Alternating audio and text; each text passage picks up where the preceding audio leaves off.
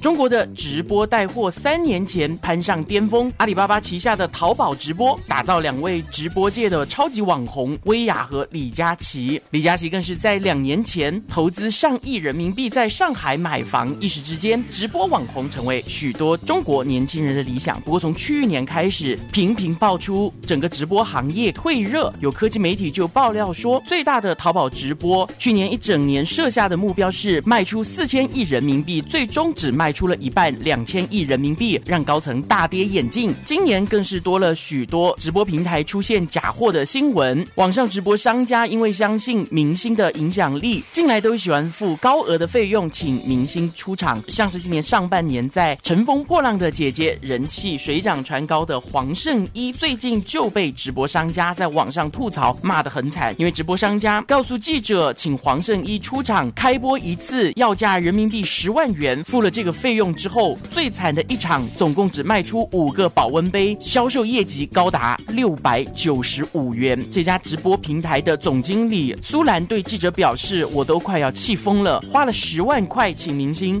最后卖出去五个杯子，并指责黄圣依直播时不敬业，不仅当天迟到一小时，还不给商品做介绍，甚至连接触商品都不愿意接触。对售卖的另一样产品红酒，只愿意闻一下，不愿意喝。商家还称他事先不知情，黄圣。”一只有半小时的直播时间，怀疑合约上面玩文字游戏，最后半小时支付他十万人民币，大概是两万新元，卖出五个杯子，破了记录，销售额六百九十五元，相当于新币百多块，可以说亏得非常崩溃。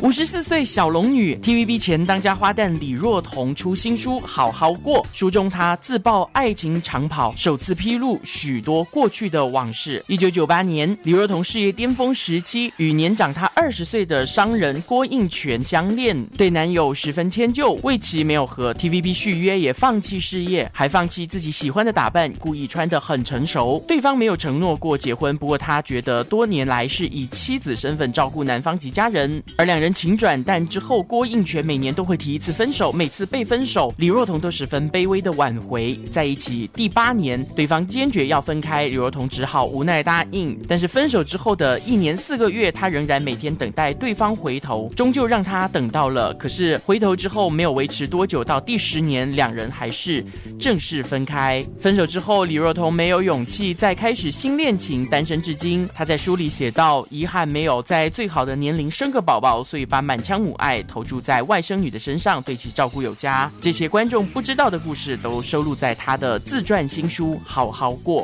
娱乐主播 T P 整理报道。